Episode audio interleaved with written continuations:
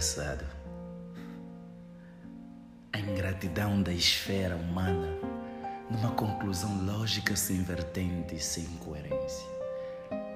Tenha cuidado para não odiar uma pessoa simplesmente por boatos criados por ciúmes ou inveja na maior parte das vezes. É isso, mano. É isso, irmão. O grande problema do ouvir dizer nesta geração e a conexão mais rápida com a lírica dos stories que mista o ouvir dizer com a realidade. As pessoas atualmente têm tendência de odiar outras pessoas simplesmente porque ouviram boatos, ouviram algo que não gostaram nesta pessoa. Tenha cuidado. O mundo está recheado e banhado de pessoas ruins. O bocado é a qualidade que já falta no copo, porque a quantidade tem sempre. Tenha cuidado para não odiar as boas pessoas que ainda restam neste orifício e neste orifício, preso entre multidão e esquecido na esquina, deitado como carvão. Tenha cuidado de cognitar a tua mente e viajar na ética mais coerente no interior de ti e fazer a seguinte pergunta: Por que eu odeio esta pessoa? Quais são as razões que me farão meter a sua imagem num painel vermelho, cujo objetivo é sujar a sua imagem e pintar com cores não de sabedoria nem clemência, mas com cor de ódio e arrogância? Por que odiar esta pessoa? O que é que ela fez para mim realmente? Quais são os motivos? São coerentes eles? São pacíficos ou passageiros? Ou são destruidores? Não confunda o ódio com inveja. Não confunda o ódio com rancor. E não confunda odiar alguém porque simplesmente ouviste falar desta pessoa e o que realmente representa esta pessoa no seio da humanidade. Como digo sempre, entenda, eu não existo, você também não. Nós somos mera percepção da concepção cerebral individual que caracteriza e uniforma alguém. A minha imagem com a ética e a coerência incoerente, num consciente e subconsciente, existe simplesmente na tua mente que vagueia nas conexões cerebrais. Na verdade, eu não existo. A tua mente cria uma imagem fictícia de mim, com os pensamentos cujas mensagens foram recebidas em ações, conclusões, discussões, sonoridade e vaidade. Por isso, a minha imagem é caracterizada em várias formas, em vários padrões e em várias faces. Por esta razão, várias pessoas me amam, outras me odeiam, outras simplesmente são neutras e outras nem querem saber da neutralidade.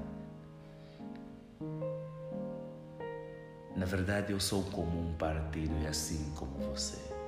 Eu sou o partido da esquerda e da direita, mas na hora do voto, eu sou os que votaram pelo partido da esquerda e para os que votaram pelo partido da direita.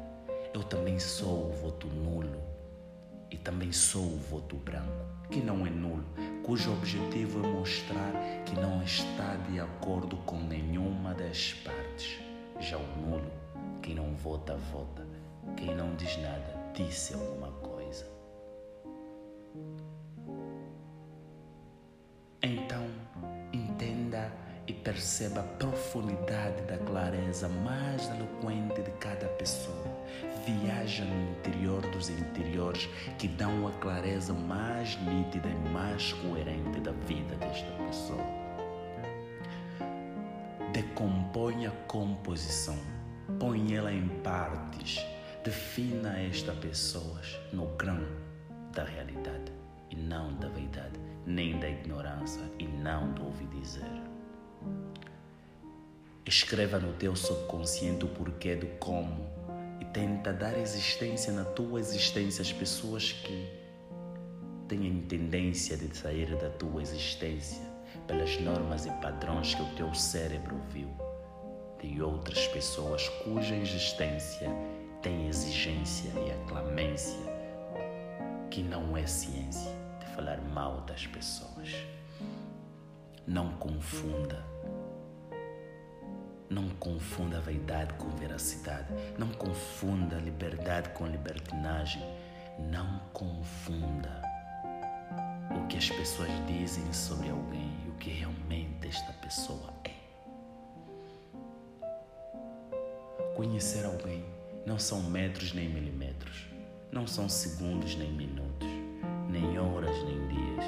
Conhecer realmente uma pessoa é uma vida e só temos uma vida.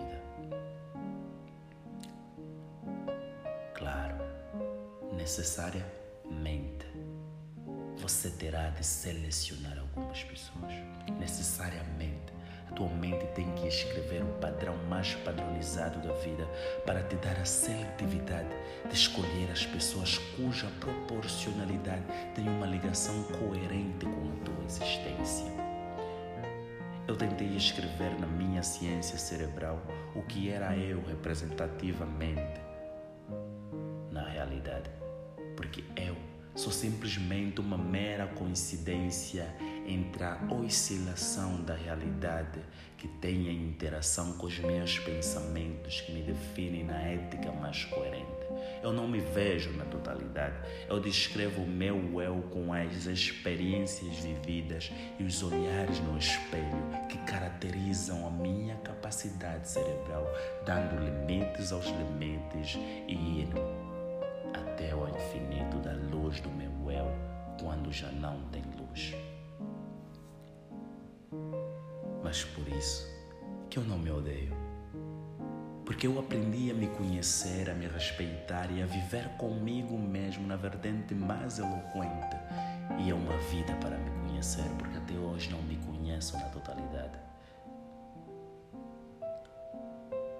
Se alguém falar de mim, eu reajo porque eu me protejo com tudo que eu tenho consciência esteja livre e limpa de mal e más pessoas. Mas agora, o que falar dos outros? Como eu posso caracterizar uma pessoa?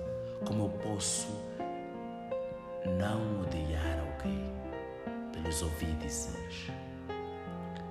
É simplesmente meter a coerência do padrão que muitas pessoas dizem coisas ruins e negativas das outras por inveja, ódio, arrogância ou outra coisa, chamada ignorância na esquina da verdade.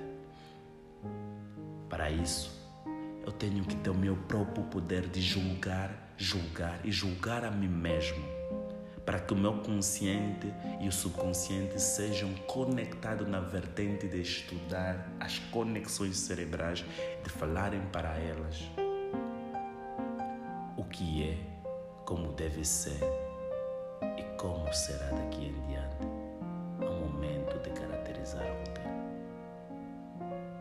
Tenha muita atenção, muita atenção mesmo nesta vida não confunda e, por favor, tenta entender que os padrões são mais eloquentes e mais complexos que isso.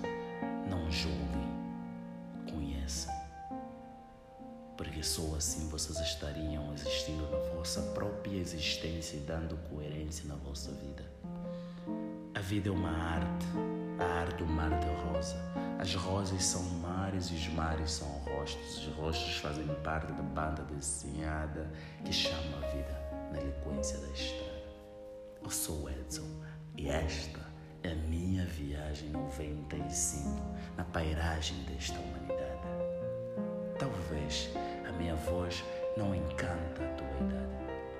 Talvez a minha voz não escreva a veracidade. Talvez a minha voz ainda